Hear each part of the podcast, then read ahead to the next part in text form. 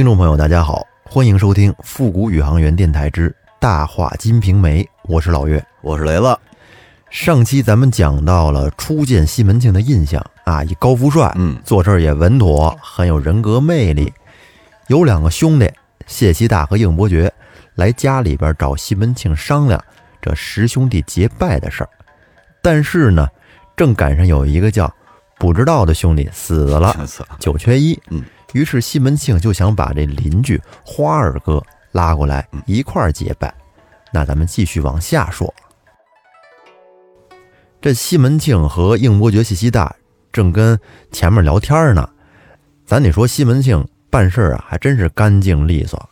这刚说到花子区，就立马把小厮戴安叫过来，嗯，跟戴安说：“戴安呀，你到隔壁花家去一趟，对你花二爹说一声，说俺爹到下个月初三的时候要结拜十兄弟，说想请二爹一块过去结拜，看他怎么说，回头回来跟我说一声。这你二爹要是不在家，你就跟你二娘说也成。”说完，这戴安就去了。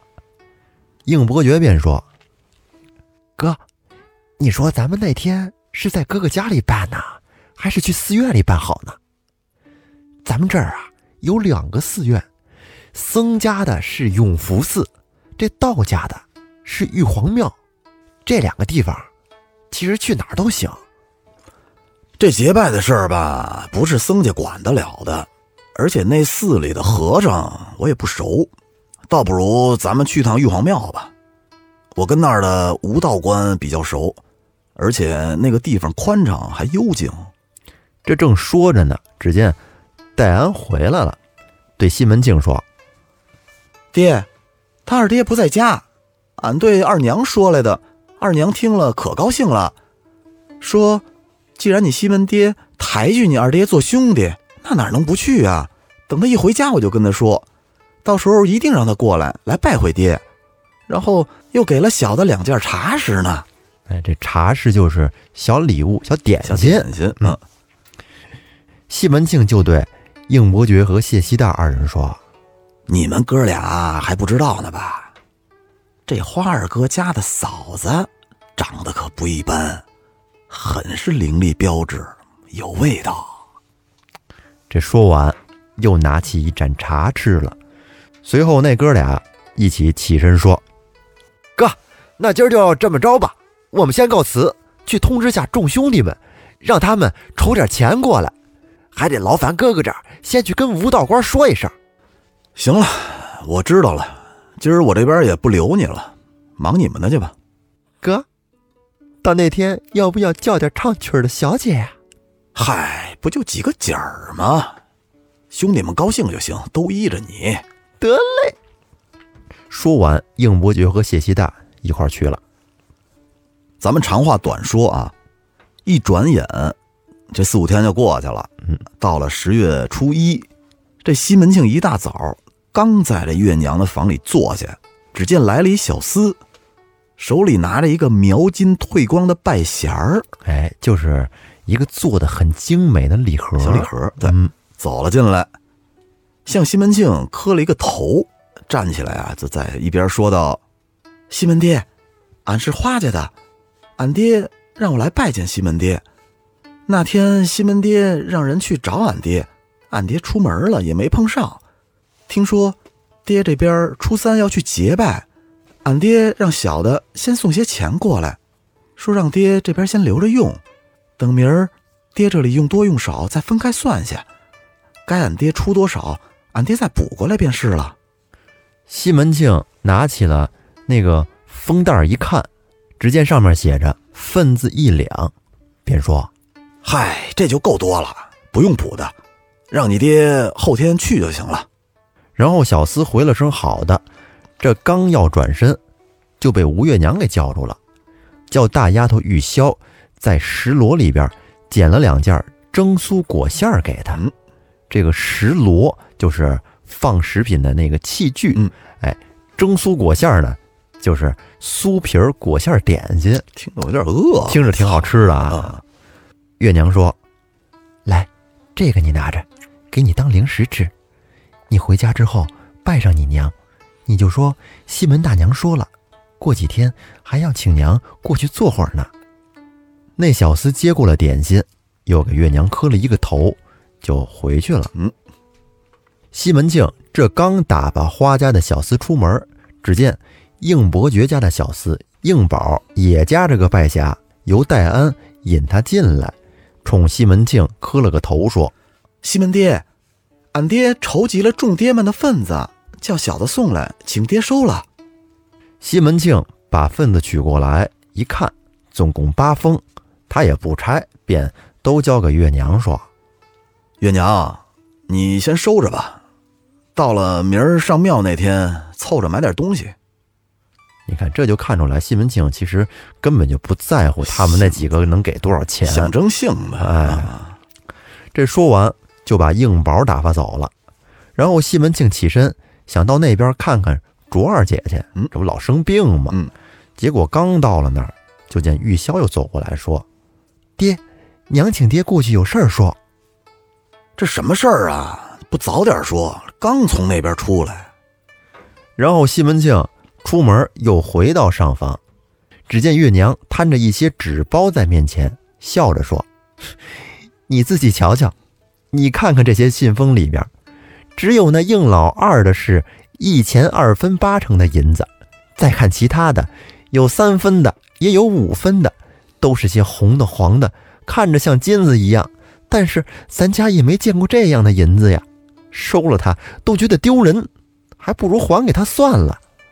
他说那个红的、黄的，是不是说就是成色不行，是吧？各种也是金属呗，就是看着跟金子似的，纯，估计是。你这边是真不嫌麻烦，你扔一边就得了。咱这边大头都出了，你还在乎这点该干嘛干嘛去吧。西门庆说完就出门走了。这到了第二天，是初二了，初三是正日子啊。西门庆又称出了四两银子，叫家人来星买了一头猪，呃，一头羊，嗯，五六坛金华酒和香烛纸扎鸡鸭按酒之物，又封了五钱银子，叫来了来宝和戴安，还有来星他们三个人，让他们送到玉皇庙上去，对吴师傅说。说俺爹明天要来结拜兄弟，要劳师傅提前给忙活忙活，到时候晚上就在师傅那边吃了。俺爹呢，明天一早便过来。这刚才咱们说到了有五六坛金华酒，嗯哎，咱们说一下这金华酒。对，为什么要特意说金华酒啊？金华酒在当时可是好酒，挺贵的呢。这围绕着西门庆的日常生活，他大概写了有二十几种酒。你比如说老酒。白酒、烧酒、葡萄酒、黄米酒、荷花酒，还有金华酒等等等等吧。而这个金华酒是《金瓶梅》里边提到次数最多的酒。之所以那么频繁的写到金华酒，有可能啊，是因为这作者是浙江金华或者兰溪一带的人。嗯，据这个史料记载，金华酒它是金华市所酿造的优质黄酒的总称。以金华产的优质糯米为原料，以这个双曲复式发酵的独特技艺酿造而成。在唐代的时候，官府在这儿都设有酿运局，嗯，官酒坊的酒专供公务饮用，所以金华府酒之名便开始于此。嗯，到了元代的时候，这官府更是将金华酒的曲方和酿运的方法定为标准法，加以推广。后来极大提高了中国黄酒的酿造工艺水平。这个明代的王世贞在《九品前后二十绝》中曾提到过：“金华酒色如金，味甘而性纯。”哦，这这金华酒这么多说法，哎，听起来有有点想尝尝啊。现在啊，我告诉你，就是应该是一碗金华酒配着刚才那个什么酥酥瓤那饼，嗯，再来来点羊肉，来来两口，他们有点饿啊。来，咱们话说回来啊，哎。过了初二，这初三的一大早，嗯，到了正日子了啊。这西门庆就起来洗漱完毕，然后换了身漂亮衣服，就叫戴安说：“戴安，你去请花二爹到咱家一块吃个早饭，吃完了一块去庙上去，一并跟你应二叔说一声，叫他催催其他人早点过去。”这戴安应声去了，刚把花子虚请过来，只见应伯爵和一班兄弟也一块儿跟着过来了，在后头。哎，就是前面说的那几个人，嗯为首的应伯爵，然后谢希大、孙天化、祝时念、吴典恩、云里守、常志杰、白赖光，算上西门庆和花子虚，这一共是十个人，十个人，十金刚。十大罗汉。这一进门，大家一起给这西门庆作了一个揖。这会儿应伯爵说哥，咱们什么时候走啊？：“你这急什么呀？咱吃点早饭，吃完饭再去。那得嘞。”然后大家一块儿吃完了早饭，西门庆又换了一身衣服，多讲究啊！怕吃饭弄脏哈，真是换了一身草戒指洋服店 买的、啊、重磅水洗的好漂亮衣服。衣帽光鲜，一起啊就去了玉皇庙了。嗯嗯，这不到数里之遥，就远远的看见那座庙门，建造的非常的雄伟。大家一块儿进去，进入了第二重殿之后呢，转过了一重侧门，那就是吴道观的道院。嗯，进了门以后，只见这两边都是些花花草草啊、苍松翠竹啊。这西门庆抬头一看，只见门两边贴着一副对联儿，上面写着。洞府无穷岁月，胡天别有乾坤。然后这一帮人进来之后，你想想这哥十个多热闹啊，嗯，有说有笑的。进来就看见里面有供着的画像，其中呢有一个是画着一大老虎。大伙在这儿正聊着老虎呢，只见吴道官走了过来，说官人们说到这老虎，就在我们清河县这两日，可就吃了这老虎的亏了。来往的人也不知道吃了多少，就是这猎户也害了有十来人了。：“然后西门庆就问，哟，这是怎么回事啊？吴道官给讲讲。本来我也不晓得，只因为前日我的一个小徒，到沧州横海郡柴大官人那里去化一些钱粮回来。哎，这柴大官人就是《水浒》里的柴进。柴进，嗯，整整住了一个星期才回来。回来就说，俺这清河县快到沧州的路上，有这么一条景阳岗，这岗上最近出了一个吊睛白额老虎，时常出来吃人。这客商来来回回的都不好过，必须要成群结伙的才能过。如今这县里出着五十两的赏钱，要人拿他，但是这白给的钱都没人敢要啊！可怜这些猎户，不知道吃了多少县里的棍棒啊！听吴道官这么说，他们兄弟里边这个白赖光跳下来说：“哥哥，这不就是一老虎吗？咱怕什么呀？等咱们今天结拜完了，明天我就去弄死他，咱也换点银子花花。你丫命怎么那么不值钱啊？嗨，有了银子，咱要命干嘛呀？这时候应伯爵又笑着说哎，我再讲个笑话给你们听吧。从前有一个人，他被这个老虎给叼了，他儿子就想去救他，就拿了一把那个大刀，就去杀那个老虎。这个人看见了他儿子以后，就在那个虎嘴里就说呀：“说儿子，你可悠着点砍呐，可别砍坏了虎皮，要不然咱就卖不上价了。哎要钱不要命的是啊，这会儿吴道官那边啊也收拾的差不多了，过来便说道：“说官人们去烧纸吧，那边已经准备妥当了，只是哪位居长，哪位居次呢？”这会儿这众人一起说道：“自然是西门大官人居长了。”然后这西门庆啊有点推辞，嗯，说客气客气。是啊，假客气。说咱们还是按照岁数排吧。应二哥比我大，应该是应二哥居长。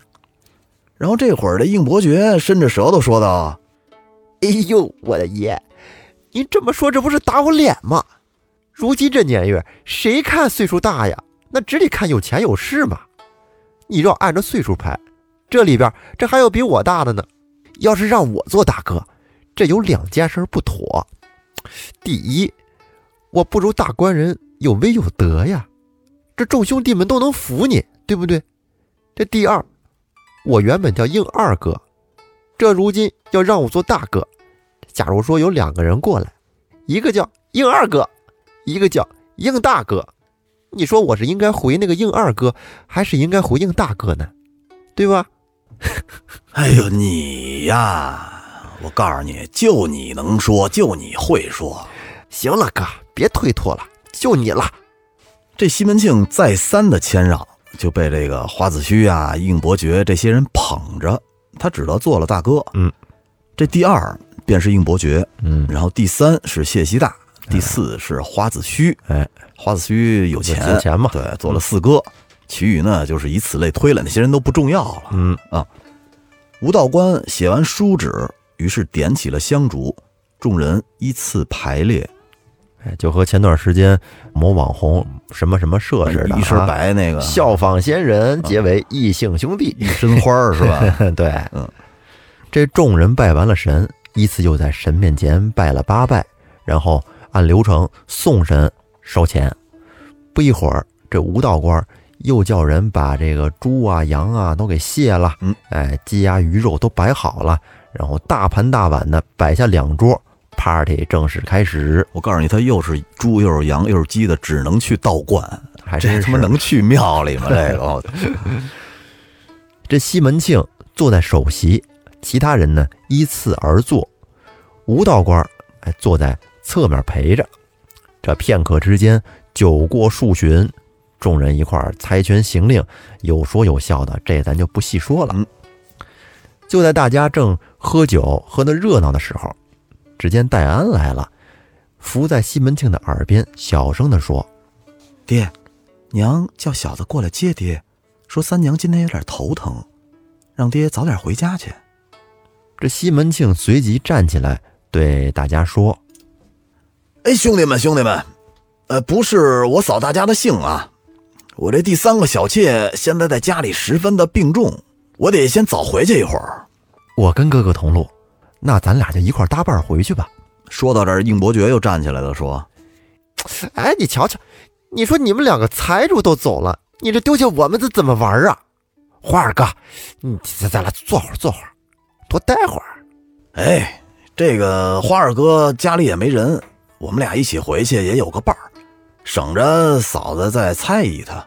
然后戴安在旁边说，他来的时候，这个二娘也叫天福备马来了。哦哎，正说着，只见又一个小厮走到跟前儿，跟花子虚说：“马马在这儿呢嗯，娘请爹回家。”于是花子虚跟西门庆就一起起身，向吴道官道了个谢，跟应伯爵、谢希大等众兄弟说：“你们在这好好玩，我们就先走了。嗯 说完，出门上马就回去了。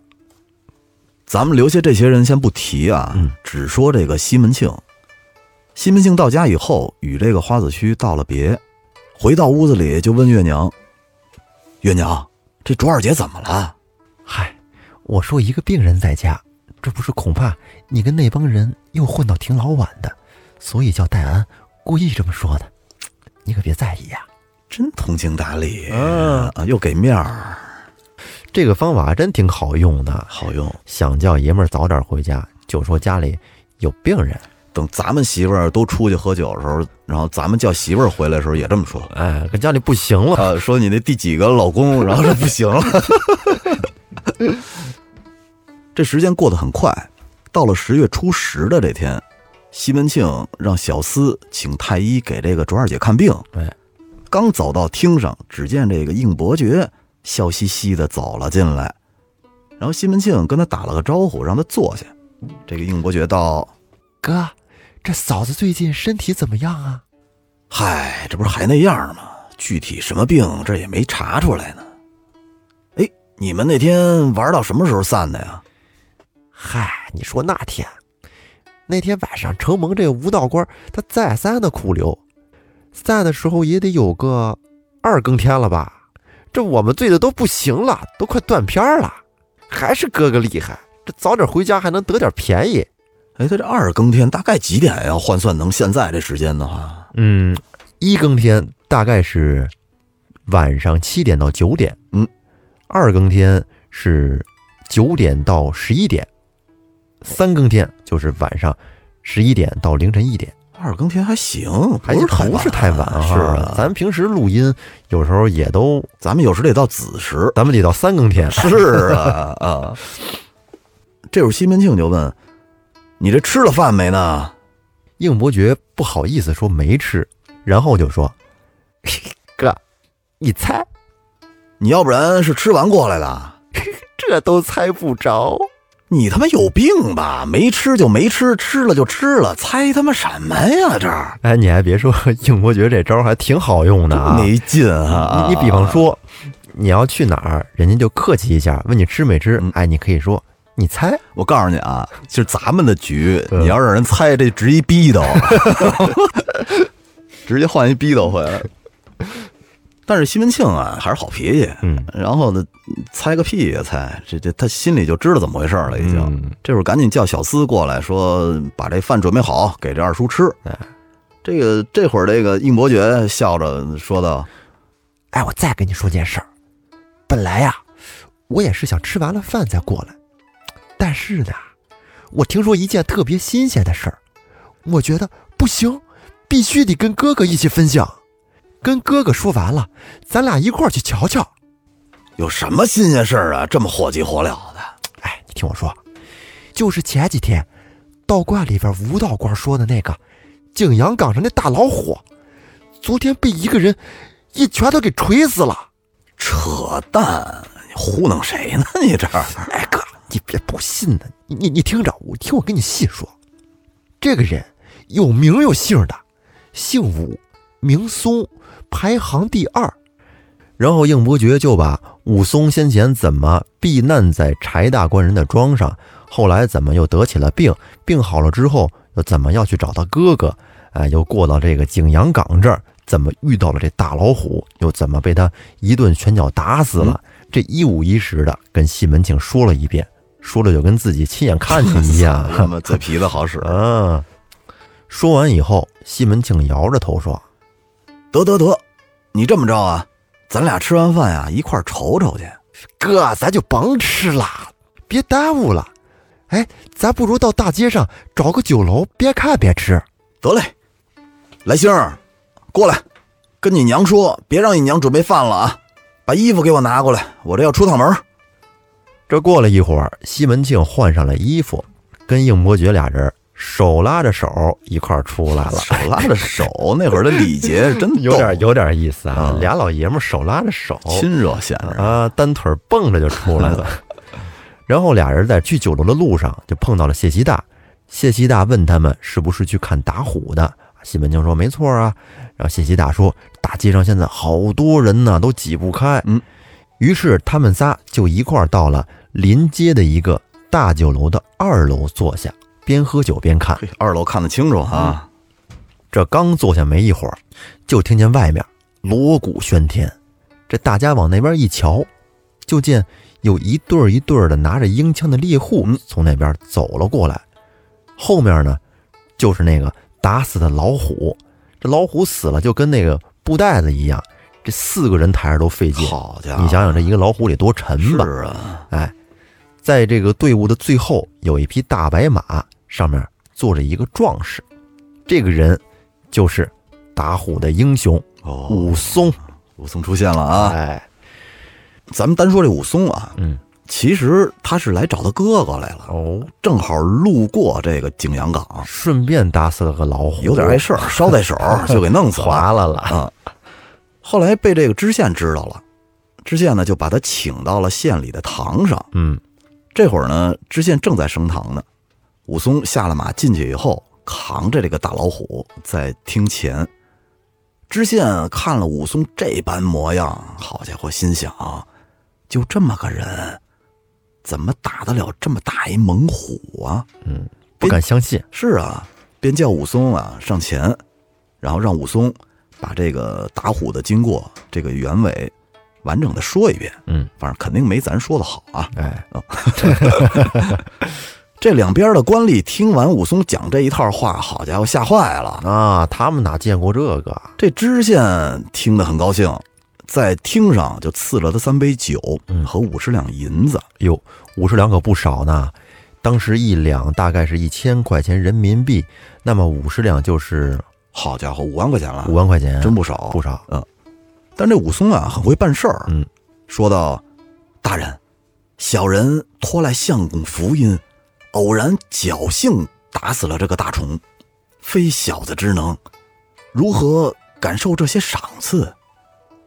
众猎户因为这畜生受了相公很多责罚，何不把这些赏赐分给众位猎户，也显得相公恩典？”然后这会儿知县就说：“说既然是如此啊，咱们就听你的。哎，听壮士的安排。对，哎，这武松挺会办事儿啊。那赏给你了就是你的，你说怎么办就怎么办。这个这个，我觉得就是叫上人见喜。嗯，在这个县里边，一下就给人留一大好印象。没错啊，这个让人感觉又能打虎，这人品又好。这哥们儿挺地道。是啊，这武松把这五十两银子在当厅就分给了那些猎户。嗯。然后知县呢，见他仁义忠厚，又是一条好汉，就有心啊，想抬举抬举他。哎，然后便跟他说：“说你虽然是阳谷县人士，与我这清河县近在咫尺。我今日就参你在我县里做个巡捕都头，专在河东水西擒拿盗贼，你意下如何？”巡捕都头其实就相当于现在的刑警。哦，是吧？那成公务员了啊啊！抓小偷吗？是啊，警察。这武松一听，好家伙，高兴坏了，跪地下就说：“承蒙恩相抬举，小人终身受赐。”然后知县随即换了押司，立了文案，当日呢便参武松做了巡捕都头，当上官了啊！哎，后来这村里有头有脸的人都来给这武松庆祝，然后连连的吃了数日的酒席。哎。这武松在清河县做了巡捕都头以后，这名气也大了。本身打虎英雄名气就大，没错。这回又做了都头了。嗯，那会儿传的这个东平府一府两县，人人皆知武松的大名。哎，老岳给甩句诗吧。好嘞，这正是壮士英雄义略方，挺身直上景阳冈，醉来打死山中虎，自此声名。播四方。好，那这期的节目时间也差不多了。嗯，如果大家喜欢听我们的节目，欢迎订阅专辑并关注主播。好，这里是复古宇航员电台之大话金瓶梅，我们下期再见，拜拜，拜拜。